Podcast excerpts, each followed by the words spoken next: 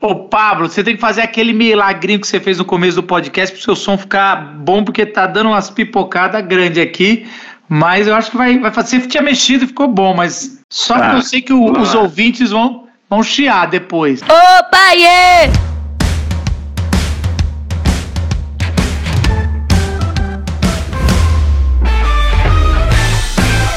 Hello, hello, hello, meu povo, meus queridões e queridonas que estão ouvindo a gente no mais um episódio do podcast Opa é! E hoje, né, mais uma vez a gente traz aqui um super amigo, convidado nosso aqui, que eu já vou falar para vocês, mas segura aí. Antes disso, eu quero dar um espaço aqui para os nossos, os nossos amigos da casa, né? O Bora, você tá aí, Boro?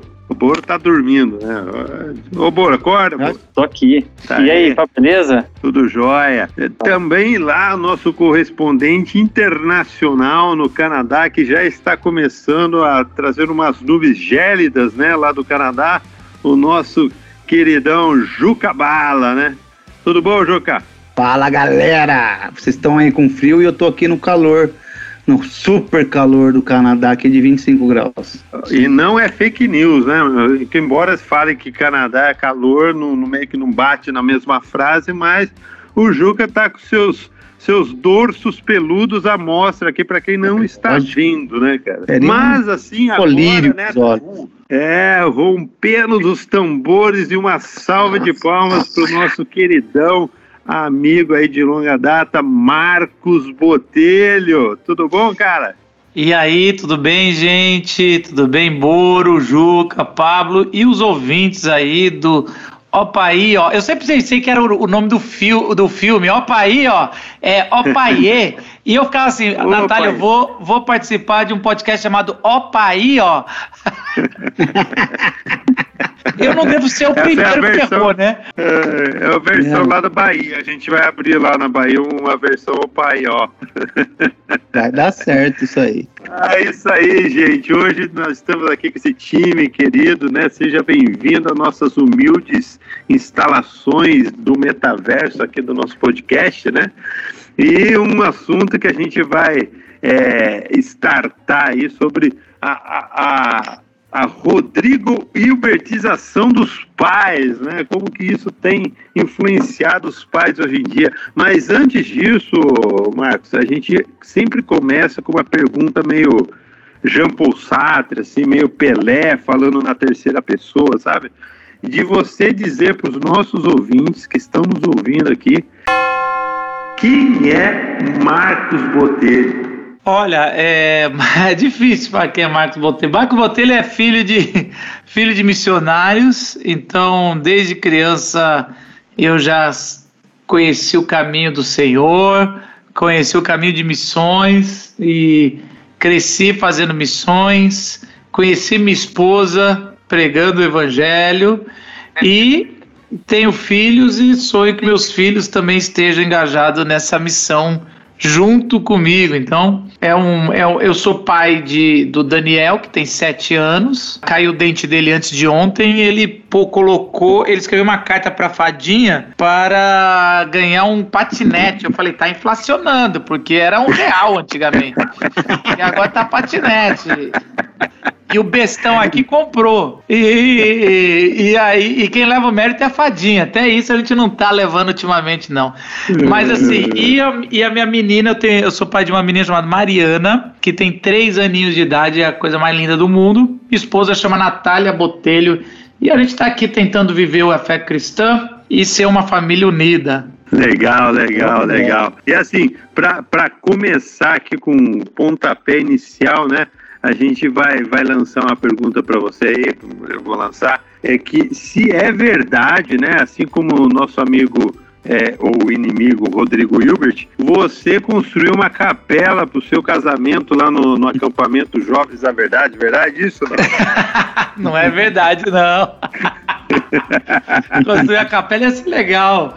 Ah, mas não, não. Eu, aliás, muito pelo contrário. O, o, eu sou o oposto do Will. Eu não construo nada. Eu pago tudo. Feio fazer. Eu, eu, eu sou uma pessoa que tenho. Sinceramente, é verdade isso. Eu tenho, tenho um cara que é o marido de aluguel aqui que eu pago, ele vem. Hoje mesmo deu um problema no triturador aqui de alimentos. Falei, vou chamar o marido aqui de aluguel que vai consertar isso. Tem a mínima condição de abrir esse negócio. Então aqui em casa, o máximo que eu faço é trocar uma lâmpada. É. E olhe lá, né? E olhe lá. É, se for aquelas de croica embutida, já tem um pouquinho mais de dificuldade. Fluorescente já não dá, né, Marcão? E sabe que eu tenho, eu tenho um amigo, ele vai, ele com certeza ele tá ouvindo esse episódio, ele vai me xingar depois, porque ele vai saber que é ele, embora eu não diga o nome, né? Mas ele casou, tal, a gente ajudou no casamento. O Juca até eu acho que sabe quem que é. E passou uns três meses, eu mandei um zap pra ele, aí, tudo bom? Como que você tá? Tô precisando de ajuda e tal. Ele falou, não, tá tudo bem, eu só tô comendo marmita, eu tô enjoando da marmita, né? Eu falei, mas como assim, cara? A marmita, não, não tá cozinhando, nada? Não, é que eu não sei instalar o gás, o botijão de gás, cara. Nossa. E não era nem gás encanado, era botijão de gás, mano, de pôr aquele negócio do gás. O cara não sabia nem isso, né, mano? Eu falei, meu, vamos orar por você, velho eu vou botar esse gás para funcionar. Ô, Pablo, você tem que fazer aquele milagrinho que você fez no começo do podcast pro seu som ficar bom, porque tá dando umas pipocadas grandes aqui. Mas eu acho que vai, vai fazer. Você tinha mexido e ficou bom, mas só ah, que eu sei que o, os ouvintes vão, vão chiar depois. E o Boroto, ele é. tá indignado ali, ele não consegue, ele fica mandando assim, ó, seu áudio. Isso ele acordou, né? Depois o, o rapaz que faz edição, o Lucas, ele vai, ele vai cortar essa parte, mas eu fico aqui tentando chamar a atenção do da rua e o Não corta não, Lucas, deixa assim, deixa assim para saber como é que é a realidade. É a realidade, que é coisa eu acho legal isso aí, eu acho que é interessante essa questão, até entrando no assunto. Eu estava escutando o seu podcast, o Marquinho dos Pais, do Dia dos Pais, achei muito bacana, inclusive de passagem. E você falou uma coisa que a gente já tem discutido aqui também, que é o exemplo dos nossos pais, né? Você está falando de uma geração diferente, na verdade, que tinham desafios totalmente diferentes do que a gente tem, não tinha essa internet, essa conectividade que a gente tem hoje. Só que uma coisa que a gente não costuma falar e que eu acho que deveria falar com exemplo, bom, pelo menos eu posso falar do meu pai, é que ele sim me passou, tentou passar esse conhecimento de coisas que era esperado que era o papel de pai antigamente. Hoje em dia já nem tanto. Que é você fazer trabalho de casa, que é você, sei lá, saber no mínimo pintar, ou trocar um, né, alguma coisa de um chuveiro. E a gente costuma, ah, meu pai é retrógrado, meu pai não sabe as coisas, meu pai é de uma outra geração, não conversava. Mas essa várias coisas que a gente não faz hoje, meu pai pelo menos tent, sabia e tentou passar. E eu acho que isso meio que se perdeu. A gente meio que, ah, isso não é importante. Não sei, eu tenho essa impressão que eu acho que é assim. Pelo menos o básico, né? Da gente conseguir fazer alguma coisa. Não sei, o que, que você pensa disso? Ah, eu penso um pouco o contrário. Não, eu acho que o, o básico é um, é um pai sábio, que oriente espiritualmente, é um pai que sabe, é, junto com a mãe, liderar a casa ali, trazer pra, para um, um caminho do Senhor. Eu acho que o pai tem que aconselhar, tá próximo. Eu, eu não sei, eu, eu prefiro muito mais uma geração que a, que está muito mais brincando com o filho, abraçando, que está acompanhando, do que a, a, geração dos nossos pais, que era uma geração muito mais truncada, muito mais. Bom, isso sou eu, né? Esse negócio do obedecer no olhar. Não sei se isso é positivo, não. É, o próprio Deus, ele é um Deus poderoso, é um Deus santo, mas ele chama todos para o diálogo. Eu estava gravando uma aula hoje mesmo sobre como Deus chama Abraão para discutir, chama Moisés, ele chama Abraão. Quando ele vai destruir Sodoma e Gomorra, ele fala: Eu vou esconder o que eu vou fazer do meu servo. Aí ele fala: Olha, eu vou. Ele está tá chamando é, Abraão para bater um, para discutir. Aí Abraão ainda é ousado e fala Você destruiria é, Sodoma se tivesse 50? Você não seria injusto? E aí eu acho que é legal. E a mesma coisa com Moisés. Ele fala assim: Eu vou chamar Moisés para discutir, eu vou destruir esse povo. Aí Moisés risca o meu nome. A gente lê hoje uma coisa como: Gente, cadê, cadê a autoridade de Deus? Moisés está perdendo a mão aí, falando risca o meu nome. Se é um pai antigo, já risca logo. Exato. E, e, e, mas assim, é um Deus que chama para o diálogo. É um Deus que entende que o ser humano às vezes é ousado demais e fala, eu não vou levar em conta o que você está falando. Por isso que no Novo Testamento fala sobre uh, é, tem o Espírito para interpretar, porque os nossos filhos não. Às vezes o filho fala assim, pai, eu nunca mais vou te amar porque eu não dei um presente. Eu, eu posso ou levar a sério isso, e eu tô nem aí, ou eu falo, cara, ele nem sabe o que ele está falando. Então, assim, é lógico que nossos pais têm tem coisas boas da geração deles que se perdeu e tem coisas ruins. E a nossa, a gente tem coisas boas e a gente vai falhar num bocado que provavelmente o podcast dos nossos filhos é que vai revelar. Não adianta a gente falar qual é a nossa fraqueza, que vão ser os, vai ser no podcast daqui a 20, 30 anos que eles vão falar: olha, nossos pais erraram nisso. E tu talvez seja uma uhum. dessas assim de de ter, ah, meu pai não sabia consertar. E o meu, o, e engraçado que eu tenho um sogro que ele vem pra cá e os meus filhos já falam, sogro, o, o, o vovô conserta tudo. Olha lá, ele conserta tudo mesmo. Aliás, ele conserta até o que eu não quero consertar. Eu só queria jogar fora. Ele tá lá, ele pega no lixo. Eu tô falando sério, ele pega no lixo. Ah, isso aqui tem conserto. Eu falo, não, mas eu joguei por um propósito. Não, aí conserta e depois que ele vai embora eu jogo fora. o, nosso visão gravou um podcast, então assim, não, eu quero falar aqui que meu pai não dava atenção para mim me colocava para dormir 8h20 para poder gravar podcast sobre paternidade. Nossa, cara, não brinca disso não, pô. É isso, é isso, não. Mas no mesmo dia eu dei um patinete, comprei ele. essa, essa discussão inicial é boa, né? Porque o Pablo jogou ali o, o cara que. Há aflições aqui em casa por causa desse cara, Rodrigo Wilgert, né? Que até eu acho o cara bonito. O cara faz tudo dele. Cara, esse cara é pecado, né?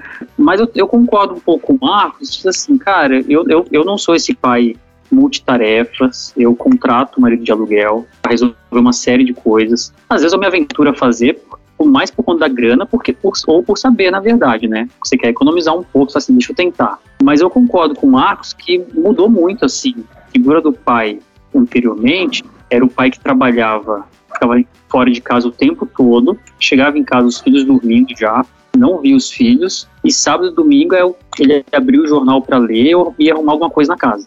E às vezes para não ter contato com os filhos. Hoje, pelo menos eu aqui na minha realidade, com home office, com tempo de mais tempo em casa, eu acho que o que as crianças mais querem é isso, querem brincar, querem fazer atividade juntos. Então, assim, eu tô com meus filhos agora tentando desenvolver o, o jogo de xadrez com eles que eu gosto e eu tô tentando colocar para eles isso. eles, eles gostam por quê? Porque eu tô jogando com eles, né? Então, mas assim, se eu falar assim, ah, você ensinou seu filho a trocar uma lâmpada? Ainda não. Ensinou seu filho a encher o pneu do carro? Não. Então, assim, eu, eu, eu acho que o pai de hoje, ele tem maiores possibilidades de alcançar o coração do filho, próximo, e não só ensinar o filho ofícios é, coisas que podem ser resolvidas por terceiros, entendeu? A gente nem sabe se vai ter pneu em carro quando eles crescerem. Então é melhor a gente ensinar eles a pensarem. Então o que aconteceu? Começou a ter moda aqui na minha região de cubo mágico. Cubo mágico é da nossa época de infância. E o meu filho dá cubo mágico e eu falei, cara, já sei.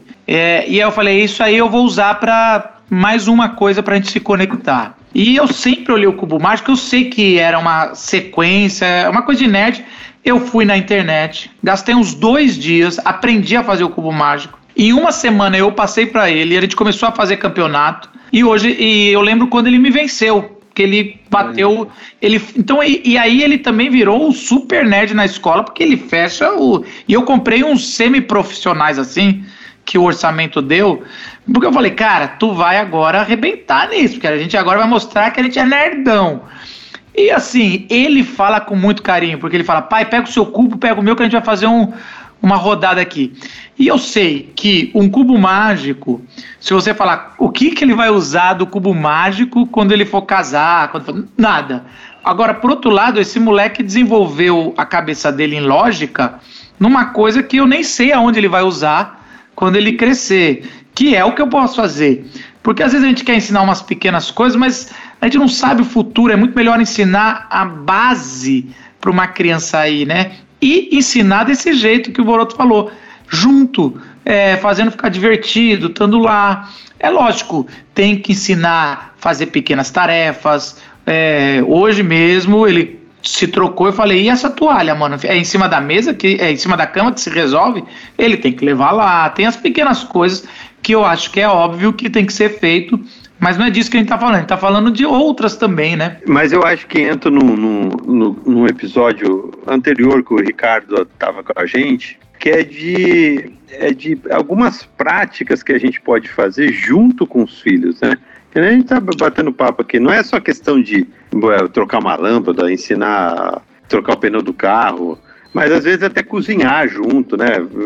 Lembrando no senhor Rodrigo Hilbert, né, que faz cozinha, é, constrói capela, etc. Mas esse, esse tempo junto, né, que eu acho que o ensinar junto e até volta lá, né, andando pelo caminho, você fala, você faz essas analogias que eu acho que é bacana, né? Embora, né, a gente saiba que, que a gente está com essa ideia bacana aqui, mas a cobrança é grande da, da, de uma cultura que pede que você tem que ser multitarefa e tem que fazer tudo. Você tem que, como pai, você tem que, sei lá, correr uma maratona, você tem que nadar, você tem que fazer isso, você tem que saber pintar, você tem que saber cozinhar, fazer massagem no pé da, da, da esposa. E daí chega uma hora que você não, você não vai dar conta, você não é Rodrigo Hilbert, né? a verdade é essa, né, cara? A piada que tem também, Pablo, é que assim, o Rodrigo, Agora elas vão ficar bravas. O Rodrigo Hilbert só é o Rodrigo Hilbert porque é casado. Qual que é o nome dela mesmo? Com a Gretchen, né? Com a Gretchen. Eu nem sei o nome dela, mas Então, eu... olha, isso é uma vantagem. Tá todo mundo fingindo que não sabe o nome dela, mas é, é isso. Então, as pessoas brincam isso. Que assim, você tem o. Isso, a Lima lá. Ela também é, é, é um, também uma senhora mulherona, então assim, os dois ali são, são, são, são estereótipos para deixar no, no, no, no, quadro ali, na moldura. Agora, é. uma coisa que você falou, Pablo, que, que é verdade, é o seguinte: existe uma pressão hoje do entretenimento com a criança, né? Então a gente. Minha esposa lê muito livros de educação cristã e educação em si. E eu sou o cara que leio teologia, a gente troca figurinhas, né? E aí ela tava falando muito sobre essa cultura do pai e da mãe de não deixar o filho ficar entediado. Porque os nossos pais pouco se importavam com o nosso tédio, né? É um outro lado do negócio. Então a gente ia, uh, ia pra escola, voltava, ou se você. Eu lembro que tinha Caverna do Dragão. Você tinha três desenhos que, que passava em looping, Thundercats, uh, e mais alguma que a gente. Cara, eu sabia de. Eu já sei de cor. Até esses dias eu fui ver alguns de novo, eu falo, já conheço isso aí. Já sei onde vai terminar. É, porque era, era pouca programação ali que a gente tinha na TV. Uma programação, aliás, você vê a Xuxa hoje, ela é proibida até para depois dos oito anos, mas era o que a gente tinha. E, e, a gente tinha que inventar. A gente não tinha brinquedos, cara. Eu não sei como é que tá aí na, na, no Canadá, mas eu, eu moro numa região de casas. E a gente separou um quarto para ter um negócio que eu nunca tive na minha infância chamada brinquedoteca. Que eu já acho meio errado assim, eu falo isso para minha esposa. Deveria ter uma biblioteca, não uma brinquedoteca, né? E aí esse e a brinquedoteca ele virou um espaço de deixar essas crianças a gente dá tantos presentes que elas abandonam o presente muito rápido. Exato. E a gente eu não sei eu acho que vocês também toda a nossa geração recebia um dois presentes no ano no ano quando a gente não tinha que fazer o brinquedo.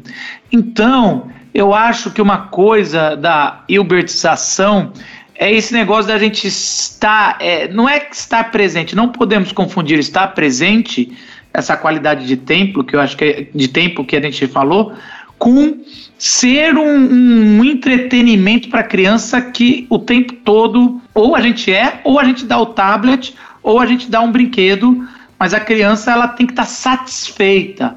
Então, eu tento com a minha esposa ser mais íntegro com as minhas crianças e a gente está aprendendo. Por exemplo, a minha esposa, ela trabalha em banco, trabalha demais. Então, uma vez ou duas vezes por, por mês, por, por semana, ela vai para o beach tênis dela, que é um negócio que virou moda aqui no Brasil. Vocês não, não chegou no Canadá, mas chegou aqui no Brasil tem isso. Ela vai e antes ela saía e eu ficava tentado a mentir ou até falar, ah, a mamãe teve que sair, ela muito ocupada, e a minha filha ainda é muito apegada a, a ela e pouco a mim, assim. Ela gosta de mim e tudo, mas nem se compara com a mãe. Hoje Sim. ela ficou muito chateada que foi o pai que botou para dormir. Não, mãe, quando vai ser você, mamãe? Ela hum. falou amanhã. Então, assim, é muito triste ser um pai, fazer coisa pra caramba e, e, só receber assim, quando vai ser a mamãe? Eu Você, sei como é que é. Mas é interessante que agora, já, agora não, já faz um ano que a gente tá falando, mamãe foi se divertir jogando beat tênis. Sério? E por que, que ela não ficou? Porque ela quer se divertir sem os filhos e sem o marido. Então, a gente começou a ser mais sincero com as crianças, para eles saberem que o mundo não gira em torno deles. O mundo tem eles, eles são muito importantes, mas o papai hoje vai sair com os amigos, não é para trabalhar, é com os amigos porque ele quer se divertir. Ou então, o papai hoje tem que botar mais cedo porque vai gravar um podcast. É para o trabalho? Não, é porque ele quer fazer isso. Então, assim, é, a gente está tentando ser um pouquinho mais sincero e mais íntegro porque senão a gente vai criar. É, é difícil depois, quando eles crescem, que o mundo vai ensinar que o mundo não gira em torno deles, é muito mais dolorido. Então eles precisam entender que os pais, nós pais, somos imperfeitos. Então, o meu problema aqui que eu falei é que eu não sou talvez tão cuidadoso. Mas tem gente que está nos ouvindo que é muito desses negócios da casa, mas vai ter, não, talvez não consegue brincar. Não, desculpa, eu não consigo sentar e brincar. E aí a pessoa vai tentar um pouco, mas o o filho vai entender. Aí o outro não tem algumas, todo mundo tem suas fraquezas e tem que ser claro com o filho, mas falar, filho, papai compensa em outra área que, que sabe mais. Eu, eu vejo um pouco dessa forma. Não, e é interessante você falar isso, o Boroto falar, falar, ele que falou a primeira vez, eu achei interessante que a gente tem que entender que a gente cria pequenos pagões, né, pagõezinhos. São, são pessoas ali que precisam de Cristo também. E eu acho que ao contrário também, essa honestidade de chegar e falar para um filho e falar. O pai também é pecador. Eu falei esse dia para minha filha: pai, o que, que, é pecado? É isso, isso, isso. Ah, você peca? Eu falei: ih, rapaz, o pai peca bastante. Para ele, para ela, para ela entender que também nós somos falhos. É, essa questão de não, o pai não erra nunca, o pai está sempre certo. Isso, isso é bobo, né? Porque dura pouco e é muito. Eu acho que a queda é muito grande quando acontece do filho ver um erro. Então acho que é bom trabalhar aos poucos esse conceito de que não, o pai precisa também, o pai precisa ir no cinema, o pai ele, ele tem as coisas que ele se diverte, o pai tem coisa que ele erra e assim vai. Eu acho que é muito honesto da gente fazer esse tipo de coisa. É, e também, né, Juca, o Pablo falou, tal, a questão dessa do Rodrigo Hilbert, claro que é uma brincadeira, mas a gente tem muito essa coisa ainda do pai nos, nas tarefas domésticas, né? Então, aqui em casa tem um acordo muito óbvio, porque como eu não sei cozinhar, meu papel é lavar as panelas e etc, né? Então, óbvio que se inverter o negócio, ela vai fazer bem, ela vai lavar bem a panela, mas a comida vai sair ruim, né? E os meus filhos me perguntaram assim, ah, mas você que lava a panela, você que arruma a mesa, você que não sei o quê? Sim, sim. Mas eu, eu, eu falo isso porque eu, eu não lembro meu pai fazendo isso, né? Na questão dele, na geração dele e tal. Mas hoje os filhos eles podem ver o pai ajudando dentro da casa. Existe um texto em 1 Pedro que fala que os maridos viveram a vida comum do lar, né? E muitos pais se afastam disso, porque às vezes querem mostrar, não, eu sou o cara que arruma coisas pesadíssimas, sou o cara que arruma o motor do carro, eu que vou fazer a caça e trazer para dentro de casa para sobrevivência. E o dia a dia mesmo o cara esquece. E a visão que o filho vai ter, vai crescer, é, poxa, minha mãe que faz tudo, e eu vou ficar esse cara que só pega as coisas pesadíssimas, entendeu? Só faz as coisas grandes. E é no dia a dia, né, que que tá a beleza mesmo de você mostrar pro seu filho que, olha, pai não sabe fazer tudo, como o Juca bem falou, mas aquilo que eu posso fazer para ajudar, eu tô aqui fazendo. Então, eu tô apoiando a mamãe que se desdobra no trabalho, né? Porque a mãe tem três rotinas, né? E se desdobra para ajudar tal. E tô aqui, tô aqui fazendo nas limitações que eu tenho. claro, eu já tive que cozinhar também, as crianças acabam dando risada tal, e continua, segue a vida. É interessante você falar isso, né, vocês, os três aí, que eu não, eu não tive essa referência de pai, né, eu, eu, fui, eu fui adotado e daí eu vivi uma boa parte do tempo com a, com a minha mãe adotiva e vim para Campinas, para Unicamp, né, e daí morar, morar sozinho, né. Aí, aí que bicho pega, né? Eu lembro que a primeira, o primeiro final de semana que ajuntou todas as roupas da, da semana, né? Eu peguei todas aquelas roupas, botei dentro de um balde, joguei água, sabão e cândida. Mas todas as roupas no mesmo balde. o negócio virou um negócio do. Parece aqueles, é, aquelas roupas do exército rajadas. Assim, todas as roupas, né? Todas. Era, todas as roupas ficaram uma cor só. E ali que eu comecei, eu falei, bom, o mínimo de coisa eu tenho que aprender a fazer nessa vida, né? Daí você vai aprendendo isso que eu tento passar para as minhas filhas hoje, no sentido assim, ó, o mínimo você tem que saber, meu, porque senão não vai dar certo não. E enquanto vocês falavam também, eu lembrei do, do, próprio Jesus, né? Um carpinteiro, né? Que, que, que, sei lá, fazia lá os guarda-roupa, umas mesinhas da, da, do IKEA, né, aqui e ali, mas ele, ele tinha esses momentos de, ah, vou pro monte, vou pra festinha de casamento, vou ali bater um churrasco com os, com os publicanos, e ele, ele tinha esse, esse, essa vida normal, né, o, uma vida comum. É, acho que a gente falou do uma família comum, com pais comuns, com os filhos comuns.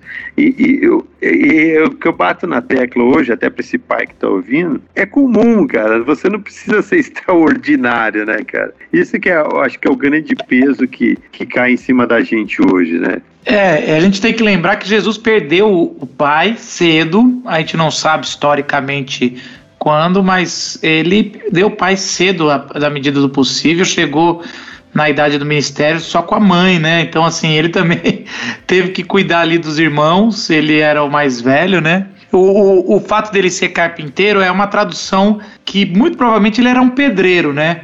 Ele não era. As casas eram muito de madeira, então ele era um pedreiro ali que construía casa. Agora você sabe, Pablo, que meus pais, eles lutaram muito para todos os filhos quando faziam 18 anos tivesse uma experiência fora do Brasil no, e nos Estados Unidos. Porque ele conhe, meu pai conhecia hum. muita igreja lá, e aí ele pedia para os irmãos hospedar a gente e a gente ia. Hum. Eu, quando fiz oito anos, eu tava, tava começando o real no Brasil, tava um por um. Vocês já imaginaram é. isso? Era um, era um tempo, tempo bom, né? Poucos era talvez um que estão nos ouvindo sabem disso. Era um por um. Um realzinho depositava aqui, era um dólar lá, né? Só que mesmo assim, meu pai me mandou, eu fui passar um ano na Califórnia com 18 anos e ele falou: Você tem 200 reais para sobreviver. E era 200 dólares. E é. seis meses, eu lembro que a primeira lavada de roupa eu fiz a mesma coisa. Eu peguei, botei todas as minhas roupas e eu tinha comprado uma Quicksilver, papo. E na uh, época era, era o Bam Bam Bam da Califórnia, era uma Quicksilver. E é, eu uhum. pus, eu botei tudo lá, peguei todo o meu dinheiro, aí virei esse, falei, ah, isso aqui deve ser o sabão e era água oxigenada, era, sei lá o que, que era, era cândida, estragou toda. Eu tive a mesma experiência, eu falei, cara, eu vou ter que me virar na vida. Então, é. assim. E, e, foi muito bom, porque depois eu fiquei seis meses na casa dos irmãos, depois os irmãos não queriam mais ficar comigo, e eu queria ficar até mais um ano, né? E aí eu aluguei um lugar por 175 dólares. Aí eu tinha 25 dólares para viver o um mês. Caralho. E aí eu tive que trabalhar. Um dólar por dia, basicamente. É, aí eu, eu comecei a trabalhar de jardineiro, eu trabalhei, trabalhei bastante de jardineiro, trabalhei de decoração, trabalhei de pedreiro. Isso foi muito bom. Eu, eu era um péssimo pedreiro, eu era péssimo tudo, acho. Mas foi aquele negócio, cara, que tem isso também. Ah, quando o negócio aperta, a gente faz, e, e, isso é interessante. Isso é uma coisa que é verdade. Eu hoje eu sou acomodado, e a gente, é o que o Boroto falou, a gente, a gente faz para não pagar, mas se tiver o dinheiro, eu, eu pago mesmo, que eu acho que é um tempo de qualidade meu, que eu vou dar para outra coisa, ou se eu trabalhando eu ganho mais dinheiro do que eu gastar uma hora fazendo uma outra coisa. E aí, é, mas se precisar, né, é isso que tá. Se um dia apertar, precisar, a gente tem que ser esse tipo de pai mesmo que vai dar conta, vai carregar, vai fazer as coisas, porque não tem. É, é questão de sobrevivência. A gente sabe que muita gente que está nos ouvindo não pode bancar ninguém, tem que saber fazer tudo uhum. mesmo. E eu lembro um papo com meu pai. A, a minha a, a, segundo filho, né, que foi a menina, eu troquei mais fralda dela do que a, a mãe. E eu falo isso com, com, orgulho, assim, até com uma bandeira aqui, aqui que trocou mais. E eu lembro direitinho do meu pai chegar, me ver trocando, rio, assim, ele falou: Ih, cara, eu nunca troquei uma fralda na minha vida. Meu pai, eu tenho dois irmãos, eles são três. E ele falou sem vergonha. Assim, ele falou de boa, de boa. Se eu falasse isso, cara, é ter vergonha. Mas eu entendo que a geração dele, ele nunca lavou uma louça, assim, deve ter lavado louça, mas eu, eu não não lembro de ter visto. Não lembro, é. Cozinhar, graças a Deus ele nunca fez. E, e outra questão, era muito interessante. E fralda ele me contou porque é outra geração, né? Hoje a gente faz, a gente é isso exatamente isso. Hoje eu perguntei para minha esposa, ela estava buscando os filhos, falei já já posso, eu não faço a comida, mas eu pego lá na geladeira tudo e vou fazer. Quer que eu já esquente a comida para você chegar tá tudo pronto? Então quem perguntou hoje para a esposa se ela queria chegar com tudo pronto fui eu e eu fiz e tudo bem, é assim. Eu não tenho problema nenhum. Eu acho assim isso é uma coisa que graças a Deus está ficando mais para trás. Esse negócio de falar, essa é a função do pai, essa é a função da mãe na casa, eu acho que é um combinado. É lógico, se o pai tá com empregão lá fora, meu, a, a, e, não, e o dinheiro, né, ela fica tudo lá para casa. Agora, na educação do filho, não tem papel do pai e da papel da mãe. Os dois têm que fazer, os dois têm que cuidar, os dois têm que fazer carinho, os dois têm que disciplinar. Os dois têm que falar de Jesus, não é papel de um. Ah, só é o pai que prega aqui. Não, a mãe também prega, é o pai que ora, é o pai que disciplina. Eu também, às vezes, minha esposa quer que eu seja o que disciplina. Aí eu falei: não, não, não, você não quer igualdade? A igualdade é para tudo, é para coisa ruim também. Eu lembro que o primeiro filho era o pai só que levava na vacina, que tinha que segurar forte para criança é. esperneando. Falei, a próxima vai ser você. Igualdade aqui. Que, e aí, porque só eu faço a coisa ruim. Então, assim, é interessante que a gente tem discutido isso na sociedade, mas tem o outro lado também, que às vezes as mulheres não querem, né? Eu converso isso na minha igreja. Às vezes a, a mulher, ela, graças a Deus, conquistou o direito de trabalhar fora, só que às vezes o dinheiro do pai é para tudo e o dinheiro da mãe é para ela fazer algumas coisas. Não tá errado. O dinheiro é para todo mundo. Estamos nessa junto. Pelo menos é, é, o que eu acho. Então essa divisão, ela é lógico, é muito muito novo isso. Como a gente falou, é a primeira geração. A gente passou é, milênios da outra forma. Então a gente vai ter que descobrir o que o que não é bíblico. Vamos ter que descobrir como fazer. A gente vai ter consequência dos dois trabalhando fora, deixando com babá. É uma geração que não vai estar tá tão saudável. Tem outras coisas que a gente vai descobrir com o tempo. Não quer dizer que tem que voltar a um século atrás e falar lá que era bom, mas eu acho que a gente está numa mudança e, e estamos aprendendo, né? A gente está aprendendo que, que como é ser pai. Eu acho que isso é uma coisa que eu falei no podcast sobre paternidade, que, que era isso. A mulher ela já, ela quando ela sabe que ela tá grávida, ela já é mãe. A gente vai ser pai lá para os três anos do filho, porque, porque cara, Ou é, não, é né? uma, Ou não. Cada, eu, eu até fiz essa metáfora, eu falei assim, a, a mulher ela tem uma experiência de tirar o filho de dentro. E depois que a gente vê o filho na, que nasceu, a gente tem um, três anos de gestação para botar o filho para dentro, para de nós, assim, no sentido dele reconhecer que a gente ama ele incondicionalmente, porque a simbiose é, é, é, com a mãe. A gente vai ter que ser no trancos e barrancos. Ganhar espaço, né, Margão?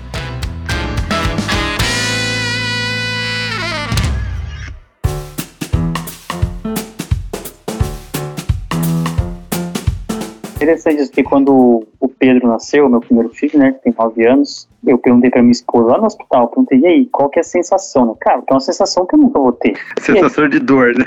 É, ela, ela sai daqui e de... Não, tô brincando. Ela falou assim, cara, ela falou assim, é muito interessante, porque não parece que é outra pessoa, parece que é parte de mim. Eu falei, cara, e realmente nunca vou ter isso. Então o que o Marcos está falando é verdade. Não sei se foram três anos, mas demora um tempo para a criança assimilar quem é você, para você assimilar que você é pai, que você tem que resolver coisas, né? É muito, muito interessante mesmo. No meu caso, Boroto, foi três anos. Eu tô te falando porque foi. Não que assim, gente, é óbvio, quando eu falo isso, é, eu, quando peguei ele na minha mão e eu, eu consagrei ele ali nos primeiros minutos de nasceu, é, eu sou pai, é uma experiência incrível segurar um filho na mão, é um negócio é, maravilhoso, porque eu não. A, a, a Natália pergunta, mas e quando a gente ia lá ver o ultrassom 3D. Eu acho que é um monstro, não dá para ver aquilo lá. Exato. Aquilo é diferente, a mulher chorando e eu fico assim, fingindo que eu tô emocionado para que ela não fique brava comigo.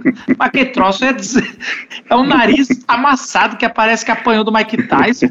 Não, não dá. Aí quando a gente pega aquela coisinha pequena, a gente começa a ser pai. É um amor incrível.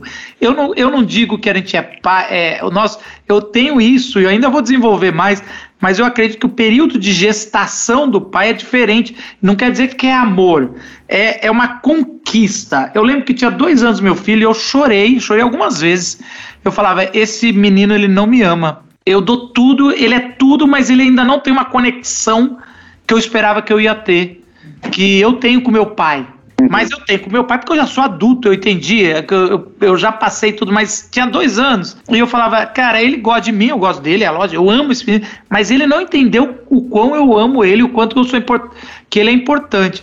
E aí foi vindo, e eu lembro que eu falava isso, eu falava, cara, não sei, eu, talvez ele não gosta de mim. É, olha a neura, vocês estavam falando de neura, porque o meu irmão é muito tímido, muito tímido. E eu sou muito palhação. E eu, eu falava assim ele, ele deve ser igual ao meu irmão, ele gostaria de um pai igual ao meu irmão. Olha, olha a doideira, precisa de psiquiatra, né? E aí eu falava para meus amigos lá na igreja e eles riam de mim. Falava, larga de ser idiota, Marcos, filho te adora. Falava, não, não adora, cara, vocês estão achando que eu tô zoando. E, cara, foi uma coisa difícil. E aí foi assim, com três anos teve um videogame, teve, eu comecei a descobrir as coisas em comuns e aquilo começou a ter até até inverter o jogo. Ele virou meu parceirão e aí a minha esposa começou a estar em crise. Porque eu acho que demorou, no meu caso, três anos para desvincular o, o, cortar o cordão umbilical. Então ela saiu de dentro, era uma coisa só. Aí era duas, mas era uma. E aí quando ela viu esse menino tem uma amizade que é tão profunda quanto a minha, né? Eu lembro que ela entrou em crise e eu tava lá felizão, tava nem aí que ela tava em crise. Falava, agora eu sou pai. Mas não é que agora eu sou pai com três anos, eu sempre fui pai. Só que eu tava almejando o que ela, o que a uma mãe geralmente já enfrenta no parto. Ela não tem dúvida que aquela criança é a filha dela, uhum.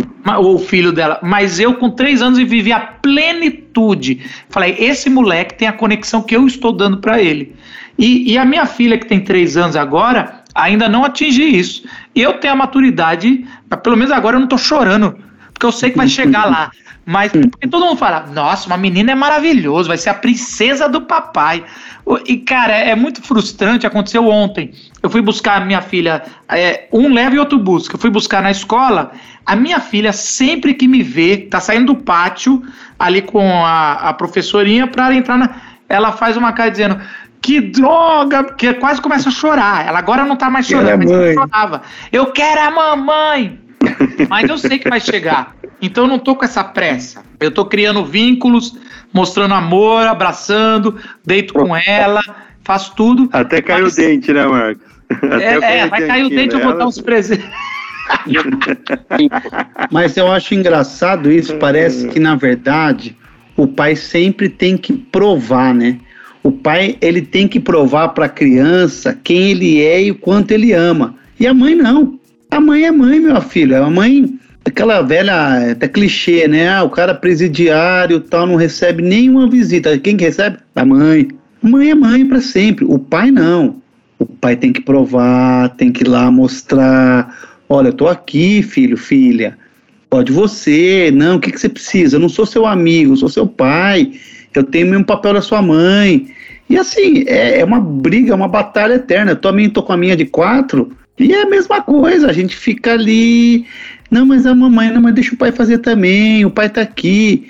E o Agreste, ele tem uma frase que ele fala assim, né? Pai não pode ter pressa para ser amado. Porque se a gente, se a gente vacilar, a gente começa a querer acelerar o processo, eu vou fazer isso, pra... e não adianta, não adianta. Não adianta que vai ter hora que você vai ter que educar, tem hora que você vai ter que chegar mais duro. E não, isso não vai fazer perder o amor, porque a criança vai entender em algum momento que vai confiar, não, ele, ele tem história comigo. Esse pai aí já passou coisa comigo. Então, assim, a impressão que eu tenho é isso, que a gente tem que ficar ali e provando.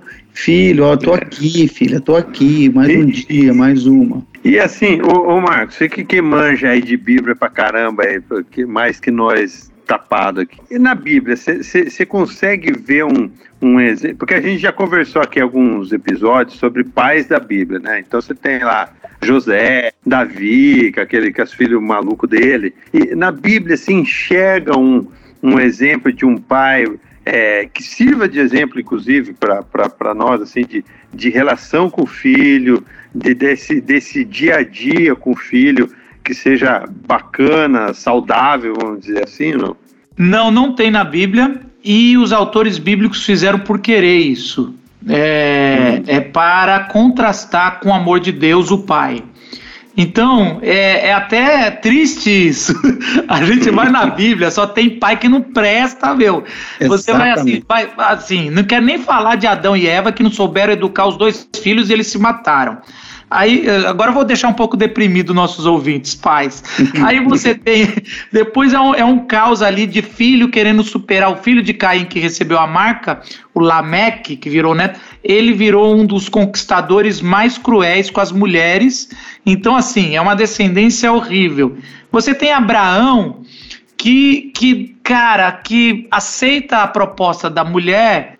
É, é, tem um filho com a egípcia, a estrangeira, e quando nasce, aceita de novo a proposta da mulher que ficou com ciúmes e manda os dois morrerem no deserto.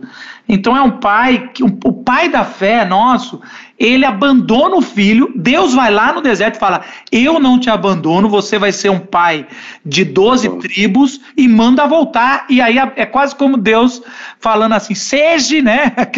seja homem, seja, seja homem. homem e assuma o que você fez. Não é esse o meu plano não virou o, a, a, a tribo ali, mas vai ser seu filho e vai ter bênção. E aí você tem o filho Isaac, que tem dois que tem gêmeos, né? E que o, claramente a esposa joga para um time e o pai joga para o outro. E que, e que Jacó engana o pai, porque o pai não soube ser pai, nem a mãe soube ser mãe. E aí o Jacó vira Israel e é enganado pelos filhos, porque os filhos matam o outro filho ou vende como escravo e mente. Mas o texto começa dizendo: Jacó amava mais José do que os outros, das concubinas. Está tudo errado já desde. A Bíblia está é, dizendo de mensagem que não é para ter mais de uma mulher, né? Mas ali a gente vai vendo. E, cara, até os filhos de José ali, você tem. Então você não tem ninguém. Os filhos de Davi é pior ainda. A narrativa dos filhos de Davi é para mostrar a decadência do reino de Davi. Então, um tá matando o outro. É, Salomão, a gente lê muito que ele foi é, da sabedoria, mas Salomão é um desastre no final da vida, é um desastre como pai e tudo. E José, pai de Jesus, ele é um grande homem no sentido de que ele ouviu a voz do anjo ali, que ele deveria adotar Jesus, é muito bonito. Só que a gente não tem mais o que aconteceu, não sabe nada. Ele simplesmente. A gente só sabe que eles esqueceram Jesus no templo por três dias e voltaram. Então, se você já tem, é pai, ficou com medo de já ter esquecido o filho na escola, ou em algum lugar, ó, José fez isso com Jesus. E aí você não tem pais bons, não tem. E a Bíblia faz isso por querer. Não que não tinha pai bons na Bíblia, é lógico que tinha. Mas a Bíblia está dizendo que Deus é o verdadeiro pai. E se você está procurando um amor de pai, é esse amor que a gente deve correr atrás. E eu gostei muito do que o Juca falou, porque isso é para Deus. O amor de Deus, ele é lento. Ele é extremamente. É uma jamanta. A jamanta ninguém para. Só que ela vem devagarzinho. Ela vai, é uma, um, um caminhão muito grande esse amor. Você nunca viu antes, mas ele vem vindo. E a gente, nós somos, talvez o Pablo possa dizer, dizer, melhor, mas nós somos filhos adotivos, nós estamos enxertados na videira. Então a gente também, como todo filho adotivo, já meio grande, é, dá uma estranhada, tem, tem atritos com o pai, o pai tem que relevar muito, porque é muito amoroso, e aí vai mostrando, e eu acho que a maturidade da vida cristã é quando a gente a gente chega nesse negócio que eu tenho chamado de gestação paterna, quando o filho entende, pô, esse cara é demais, eu deveria valorizar mais ele, porque não é que a gente está competindo com a mãe, a mãe é incrível, eu acho que não existe um amor maior que o da mãe, é ali o amor da mãe, é o amor incrível ali, a mãe, ela, é, eu sempre digo, meu pai sempre me mostrou isso, lá em casa tinha pouco bife quando tinha arroz, era, era muito escasso, e aí todo mundo tinha um pedaço. O que que eu fazia? Eu comia rápido o meu e ficava olhando com cara de, de, para minha mãe. E a minha mãe, o que, que ela fazia? Ela cortava metade do dela e botava no meu prato. Porque esse é o amor de mãe que divide até o pouco que tem pro filho. E eu lembro que eu fiz isso com meu pai e eu, lembro, eu nunca esqueço a resposta dele, mas me ajudou muito. Ele falou: aqui não é mãe, não, aqui é pai. Eu vou comer o meu, você já comeu o seu. E ele comeu o dele. E eu aprendi uma grande lição. Aqui não é mãe, não, aqui é pai. Aqui não tem moleza, não. E, cara, eu falei, cara, meu pai tinha razão. Né? E hoje, de vez em quando, eu dou um, eu dou o meu também. Mas às vezes eu falo, ó, aqui não é mãe não, aqui é pai. Você teve o justo. Eu, eu não vou comer o meu que eu preciso ficar em pé, porque saco vazio não para em pé. Mas eu acho interessante. É. Mas é isso, Deus, ele não, não é mãe não, ele é pai, mas ele é um pai amoroso demais mas leva tempo, você vai ter, a gente vai, vai aprendendo na vida, né? E graças a Deus que ele é paciente. Mas esse negócio da, da Bíblia, dos exemplos da Bíblia, é uma coisa que sempre me deixa muito encucado, principalmente por causa do Novo Testamento. Eu, eu tenho a impressão que não consigo acreditar que todos aqueles discípulos não eram pais. Eu acho que simplesmente, não sei, minha opinião, tá? Os caras não falavam sobre a vida doméstica deles, não, não, não era importante para aquele momento falar né? Até falam sobre Paulo, ah, Paulo era casado, Paulo foi casado, era viúvo na época. E assim, simplesmente é um apagão de, de paternidade, né? Principalmente no Novo Testamento. Né? Se a gente pensar na Trindade, a gente tem que recorrer para Deus Pai mesmo, porque eu sei que muitos vão falar, mas Jesus não foi pai, mas ele falou muito do amor ao ser humano, né? O Espírito Santo não tem essa figura, mas eu acho que às vezes, não sei, fica a impressão para mim que a gente fica um pouco carente de exemplos de bom pai ou de pai na Bíblia, em especial do Novo Testamento. Eu não sei se, se é uma viagem muito isso que eu falei, mas eu penso isso. Não, não é não. Eu, é, na figura da Trindade, o Espírito Santo é a mãe e ele tem vários elementos femininos é lógico que não é de gênero, mas ele tem algumas coisas interessantes. Ele é comparado como uma galinha, ele choca, ele é consolador, ele enxuga as lágrimas, era muito o papel da mãe. E os judeus estavam fazendo isso de forma clara. Jesus é o filho ali no sentido de obediência, porque na Bíblia, filho não era, não é o que é hoje. Filho não é um, um filho é uma posse do pai. Então o filho é um servo. O filho até chegar à maturidade, 12, 13 anos, ele é um, ele, ele é um servo do pai. Ele é praticamente o escravo do pai, vamos dizer assim, que, que, que tem que obedecer como um escravo. Ah, e aí era eles de manhã é, tinham aulas é, para aprender a ler e escrever na sinagoga sobre é, com o rabino sobre é, coisas com a Torá, né, com os cinco livros de Moisés, e à tarde eles aprendiam a profissão do pai. Por isso que José era pedreiro, carpinteiro, e Jesus aprendi, eh, tinha que aprender com isso e soube aprender. E aí, é, eu acredito também, igual, igual você, Juca, que, por exemplo, Pedro com certeza já tinha filhos. É, Pedro tem uma sogra, a casa em Cafarnaum, se eu não me engano, virou a sede do, do negócio. Eu fico imaginando que a mulher do Pedro devia estar muito brava. Porque Pedro trouxe, não trouxe só Jesus. Trazer Jesus é legal. O difícil é trazer os é 11 mais quantos. Agora, isso joga um pouco contra, porque, de novo, cara, para Pedro ter filhos, mulher, tá tudo ali, e ele seguiu Jesus incondicionalmente, ele teve que dar uma abandonada ali na, na paternidade ali para pelo ministério. Sim. A gente entende, olhando dois mil anos depois, maravilha que eles fizeram, mas eu imagino que ali deve ter sido difícil na, na, em casa ali conversar sobre isso. E, e eu acho que isso também, a cultura não era de se falar sobre. Eles não estavam nem aí se são bons pais ou não são bons. Eles estavam aí se eles amavam e estavam provendo o que tinha que prover. Então é, era, era eu acho que era um, uma outra cultura. Agora, só lembrando, eu que dou aula de interpretação bíblica, a gente tem que pegar o que é sagrado da Bíblia e não o que é cotidiano. A cultura da época não é para a gente pegar. Então as, as, as mulheres eram tratadas como posse. A gente não precisa pegar isso. Elas, entendeu? A gente tem que pegar o que é bom, o que é bom, que é ensinamento que é eterno. Paulo vai falar: ame as esposas como a gente, como Cristo amou a igreja. As mulheres também estão amando os maridos da mesma forma. Ele fala isso em outro texto. Então, assim, a gente tem que pegar o que é bom da paternidade, que é Deus. Ali a figura é bem clara que Paulo vai falar que Deus nos adotou, ele tem um amor de é, incrível. Em Romanos 8, Paulo está tentando tratar um assunto de, de, uma igreja dividida lá em Roma, que um, é, que uma, um era os judeus e outro era os, os romanos, né? E eles não estavam se bicando, um queria mandar no outro.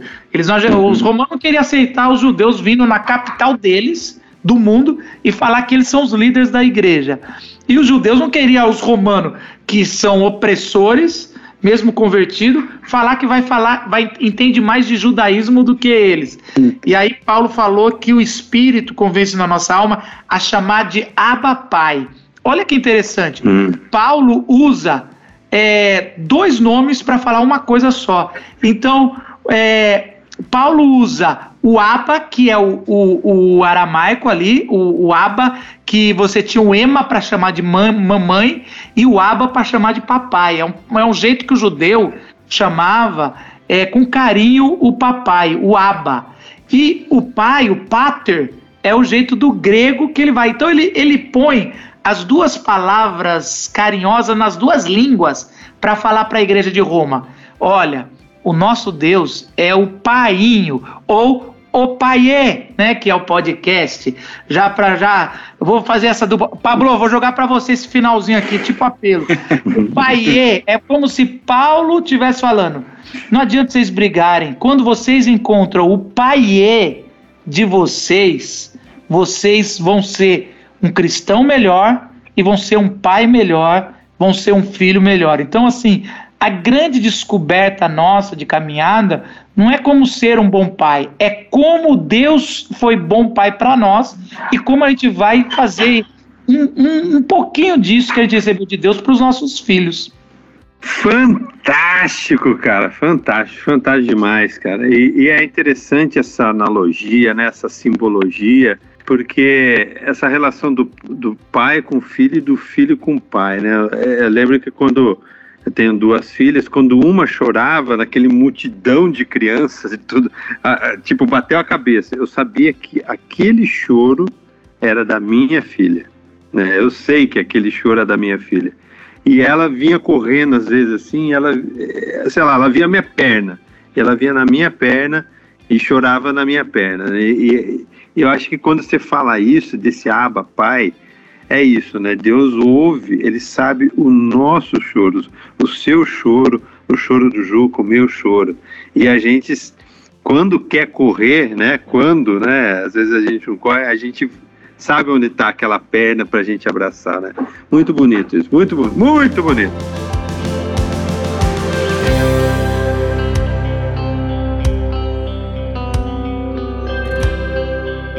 Mais bonito mesmo vai ficar esse momento final aqui, Marcos, que, que eu, o, o Bora ele até abre os olhos, ele acorda ali, ele rejuvenesce, porque é o momento que a gente faz de dicas e conselhos acerca do que a gente falou.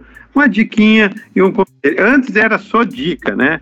Ou conselho, mas o, o Boro falou: não, eu quero uma dica e um conselho, que ele é o mais sábio aqui entre nós e sempre tem uma dica e um conselho para dar. Então vamos começar com ele, que até abriu um sorriso assim de, de orelha E diga para nós, Boro, qual é a sua dica e o seu conselho para esse episódio de hoje? Eu tô rindo aqui, isso é demais, cara. É, é, bom, dica, eu, eu confesso que eu tentei eu não tenho uma, uma, vasta literatura aqui em casa, não, mas gosto muito dos livros. Eu tentei buscar alguma coisa de material que eu tivesse sobre questão de paternidade, questão do, do trato no lar, né? Não encontrei aqui, provavelmente exista, e aí quem puder indicar para mim, eu adoraria ler. Aqui na nossa igreja, a Igreja Batista Fonte, aqui em Campinas, a gente tem um ministério de criação de filhos, e no site, vocês, se você tiver interesse, você pode encontrar algumas aulas de escola bíblica sobre criação de filhos em faixas etárias diferentes. Então, eu lembro que a última eu participei, que era filhos de 7 a 13 anos, e foi muito bacana, assim, né? É interessante ver, eles colocam diversos assuntos, diversos temas. Então, tem esse material gravado no site da Igreja Batista Fonte. Essa é uma dica. O conselho, eu vou voltar àquilo que eu falei no começo. Eu falei do xadrez, né, como um exemplo do que eu gosto, né? Eu sei que muitas pessoas não gostam disso. O Marcos falou, por exemplo, do, do cubo mágico, né? Cara, passe tempo com seu filho. Ao invés de arrumar o óleo do carro, paga para o menino arrumar o óleo do carro lá no posto, que é muito mais rápido, vai ser mais efetivo e gasta um tempo com a criança jogando xadrez, jogando futebol. É, ou se você for fazer uma coisa doméstica, então, quer trocar uma lâmpada, chama para te ajudar, não para ficar segurando a escada só, né? Para às vezes ajudar ali, fazer e ensinar um pouco, né? Esse tempo de qualidade, esse é o conselho que eu dou vai fazer toda a diferença na vida deles. Então fica aí, bem, de forma bem breve, minha dica e meu conselho. Isso aí, Bora, sempre com dicas preciosas e conselhos sábios entre nós. E aí, Juca, que, que nós temos aí de dicas e ou conselhos, né? Ih, rapaz, eu tô fraco hoje, tentei pensar alguma coisa, mas não consegui muito. Talvez, seguindo essa temática de hoje, eu não sei nem se eu vou fazer isso, mas seria interessante. Tente trazer, é, trazer o seu. lavar louça. Não, lavar louça não. Aqui em casa tem lavador. Ô, Boro, sai fora com isso aí. Isso aí pra mim não tá furado. Mas assim, tente pelo menos. É, Pega uma das coisas que você não tem aptidão muito, eu tenho várias, mas pega uma das coisas que você não tem muita aptidão, tenta se esforçar para fazer com ele, pelo menos uma vez, uma vez por ano, uma vez, sei lá. Né? Essa semana passada achei duas cadeiras no lixo de madeira. Aqui no Canadá não tem muito dessa não. Você tem que fazer as coisas. Peguei, gostei da cadeira, trouxe para casa, lixei e aí chamei minha filha para pintar, né? Mas aquela palhaçada, né? Pintou a porta sem querer, o negócio pintou tudo errado, mas ela ajudou, foi ali, pintou e ficou falando disso dias. Ah, pai, foi legal, a gente pintou essa cadeira. Depois ficou lá o trabalho, né? O serviço feito, aquela parte onde ela fez aquela, aquela obra de arte. Olha, pai, eu que pintei. Falei, verdade, filha, foi você que pintou. Então, assim, tente pelo menos, sei lá, né? mostrar para o seu filho alguma atividade que você quiser, não precisa ser, pode ser qual for, é, cozinhar, mas mostra para ele. Eu, às vezes gosto de passar vergonha na frente da minha filha para falar: Ó, oh, pai não tem aptidão, mas vou tentar aqui com você. Então, assim, essa, essa é a minha dica de hoje. Meio fraca, mas é o que eu tenho. É isso aí, Juca. Não, nada, nada é fraco aqui. E, e por falar em força, né, em nada fraco, vamos aí com o nosso convidado, Raquel. Você tem, tem, tem alguma dica? conselho pra gente? Olha, eu também tô, tô fraco aí, igual o Juca. a dica, eu não sei, assim, é, eu acho que tem, eu acho que vale a pena. Tem um documentário no YouTube que não tem a ver com paternidade, mas tem a ver com homem. Chama O Silêncio dos Homens. E você, eu recomendo as pessoas, os nossos pais que estão aí, é uma desconstrução dos homens, como a gente sofre em silêncio. Eu hoje posso contar com tranquilidade aquilo que eu testemunhei para vocês do dessa dor que eu tinha ali, que parece besteira de pai que está se achando que não está sendo amado, mas se eu é, porque eu já rompi esse silêncio e hoje eu estou tratando como algo que eu que eu já superei ou já estou bem melhor. Mas eu acho que o silêncio de nós homens e por isso que trabalhos como esse eu, eu respeito, tipo podcast entre pais ali conversando as coisas, só o fato de trazer, o fato de conversar e ter opiniões diferentes e estar tá ali entendendo que vamos aprender, eu acho que é importante. Então, a dica não é sobre paternidade, é o silêncio dos homens, o, o quão faz mal homens ficarem tão quietos, mesmo com os amigos. Então eu falo assim que os homens têm facilidade de, de ter novas amizades, mas elas não passam de 5 centímetros de profundidade. Então a gente tem uns 30 amigos, mas não conversa nada profundo. A mulher tem uma amiga só, profunda, e quando dá algum pau, ela não consegue não ter mais nenhuma, porque ela pensa, nunca mais vou chegar tão profundo igual a outra. Uhum. Então essa é a, a minha, meu, meu, minha dica. O meu, e, e também quero convidar a turma para ver o nosso. Eu estou com um novo projeto aí há dois meses, que é um podcast com a minha esposa, onde eu sou humilhado semanalmente por ela. e.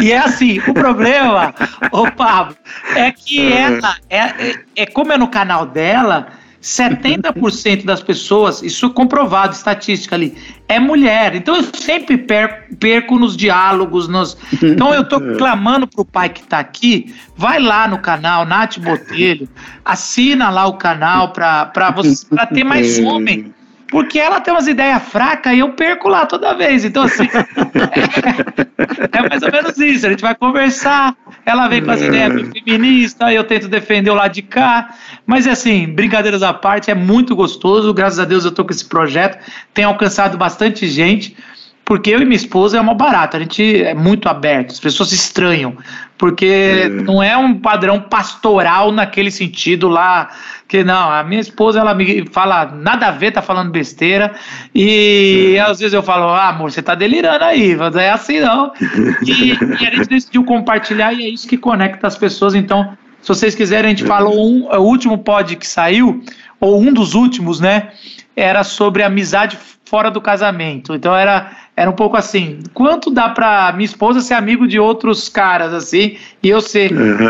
Era os limites, era de paternidade, maternidade, tudo a gente fala isso, disciplina de filhos. Então, é, convido vocês lá para entrar, tá no Spotify, se chama Podcast Santos, que é o dela, e Botelho, que é o meu, Botelhos, né? Santos Botelhos. Santos Botelhos, né? Eu já ouvi, de fato, é muito, é muito hilário aquilo lá, cara.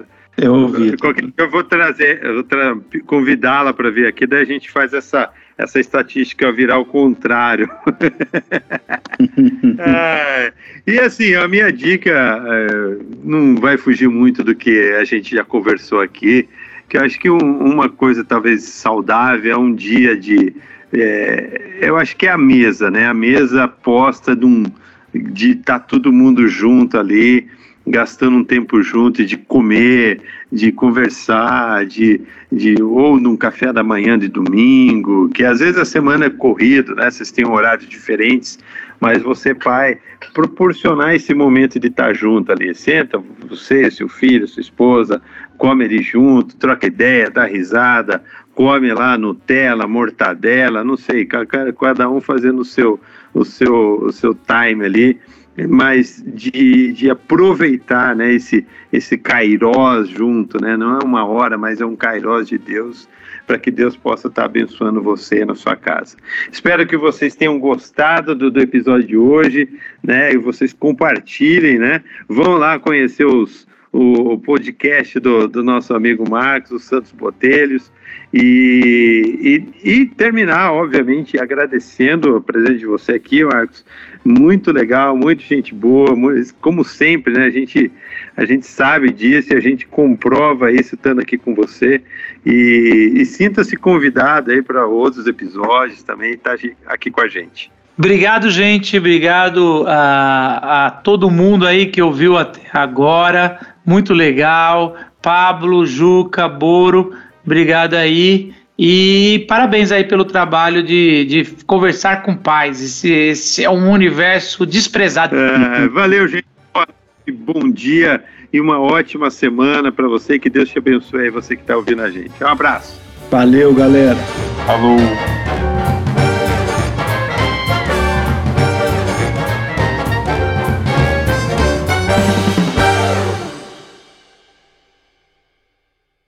Só queria acabar com a última, Pablo.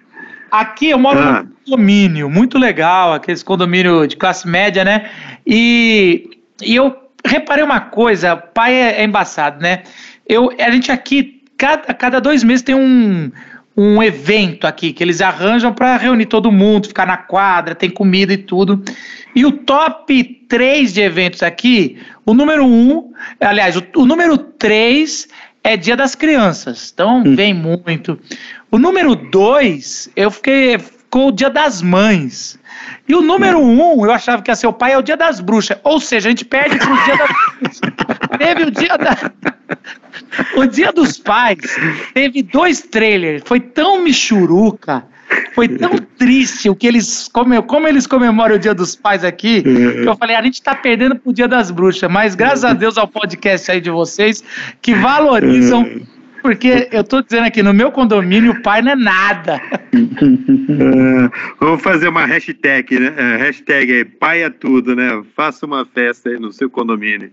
Ô, pai!